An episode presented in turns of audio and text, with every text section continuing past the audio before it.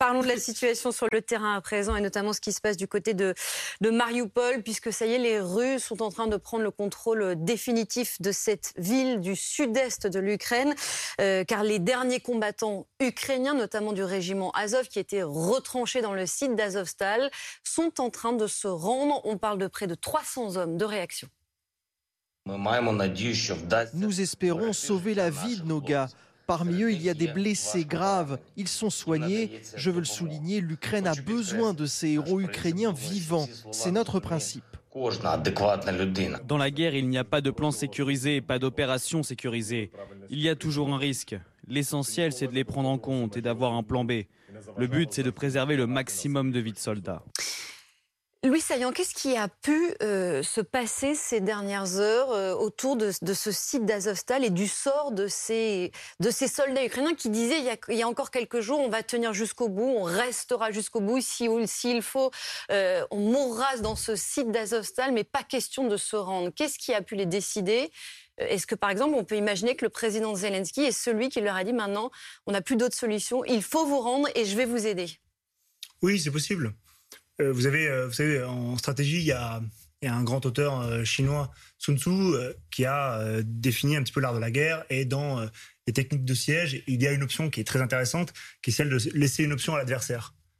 Laisser une option à l'adversaire, c'est toujours laisser un espoir. on le laisse croire en quelque chose et surtout, ça, lui, ça évite de concentrer ses forces sur sa défense, mais plutôt de, négocier, de laisser la négociation se faire en interne clairement là, euh, c'est ce qui arrange tout le monde. Je pense que les Russes, euh, ça aurait été compliqué pour eux d'investir euh, ces, bâtiments dans lesquels les gens vivaient, et c'est plus facile pour eux de simplement attendre et de, voilà de travailler sur l'anxiété et l'énervosité qui, et la fatigue qui est mm. augmentée chez les défenseurs pour finir finalement par un espèce de compromis qui arrange tout le monde.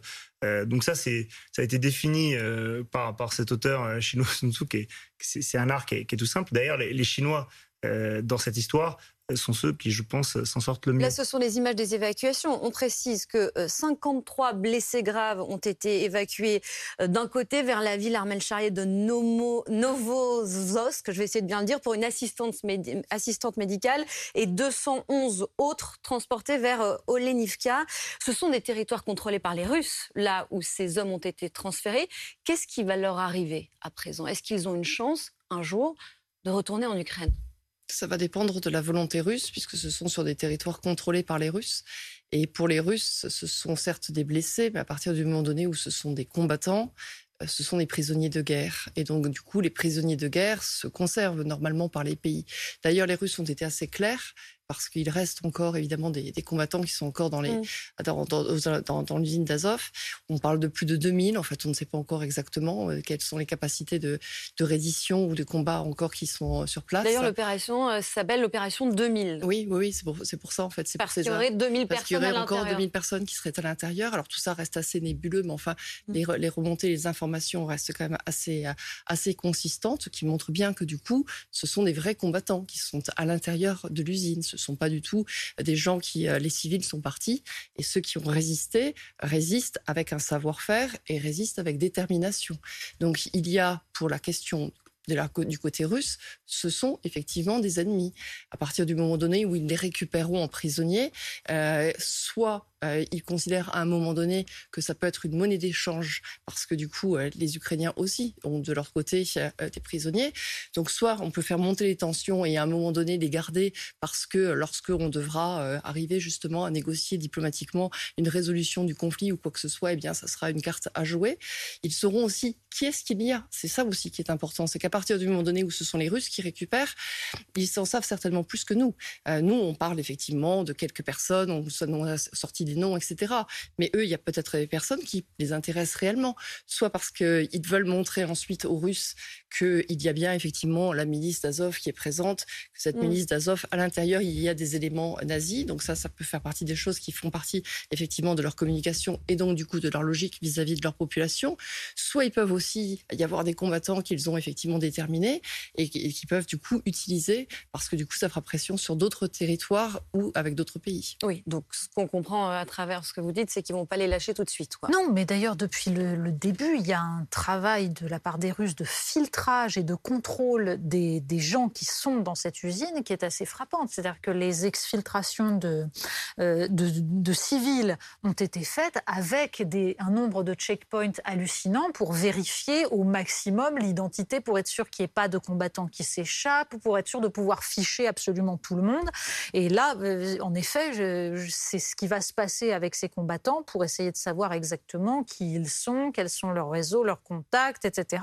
Et euh, il y a évidemment un enjeu à la fois de communication pour les Russes, un enjeu militaire d'utilisation en effet de monnaie d'échange et un enjeu on va dire, là aussi, de, j'allais dire, de sécurité. C'est-à-dire qu'ils vont faire du renseignement, quoi. Ils vont savoir qui sont ces gens, d'où venaient leurs ordres, comment ils, ont, comment ils envisageaient d'agir, etc. C'est, tout ça qui va, être, qui va être en jeu maintenant pour eux. C'est vrai que depuis le début de, cette guerre, le sort de ces soldats ukrainiens dans ce site d'Azovstal est devenu euh, assez emblématique. On avait même parfois l'impression qu'il, euh, qu'il résumait et incarnait ce qui allait arriver ensuite euh, à l'Ukraine. Est-ce que ce soir, la reddition ou l'évacuation, quel mot d'ailleurs doit-on employer? Reddition, évacuation?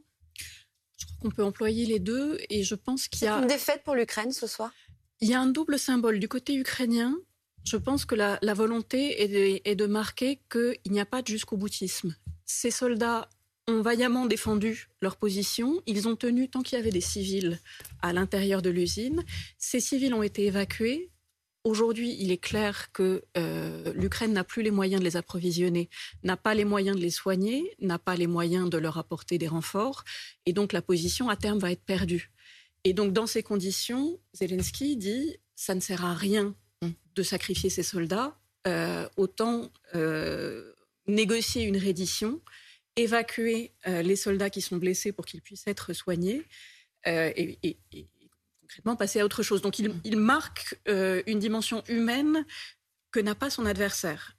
Côté russe, la dimension symbolique, euh, elle est liée au bataillon Azov, qui depuis le début a été euh, présenté comme le symbole de cette Ukraine nazie, qui, a justifié l'opération militaire spéciale, comme pour, pour, employer la terminologie russe. Et c'est ce qui fait aussi qu'on est loin d'être sûr que ces prisonniers de guerre soient échangés comme les Ukrainiens ont dit que ça avait été négocié. L'idée était, euh, ils se rendent et ensuite ils sont échangés contre des prisonniers de guerre russes. Aujourd'hui, les Russes commencent à dire euh, c'est une organisation terroriste et nazie, donc il est hors de question d'échanger ces combattants contre des combattants russes. Juste pour terminer là-dessus, Louis Saillon, ce qu'ils demandaient, ces euh, soldats ukrainiens qui étaient à l'intérieur du site, c'était une extraction. Euh, là, je m'adresse avant tout à l'ancien membre des forces spéciales. Ils voulaient qu'en gros, un, autre pays que l'Ukraine vienne les chercher. Or, aucun pays euh, n'avait envie de s'aventurer dans cette, dans cette histoire. Si, Personne... si, si, il y a un pays qui a proposé. Lequel? La Turquie. D'accord.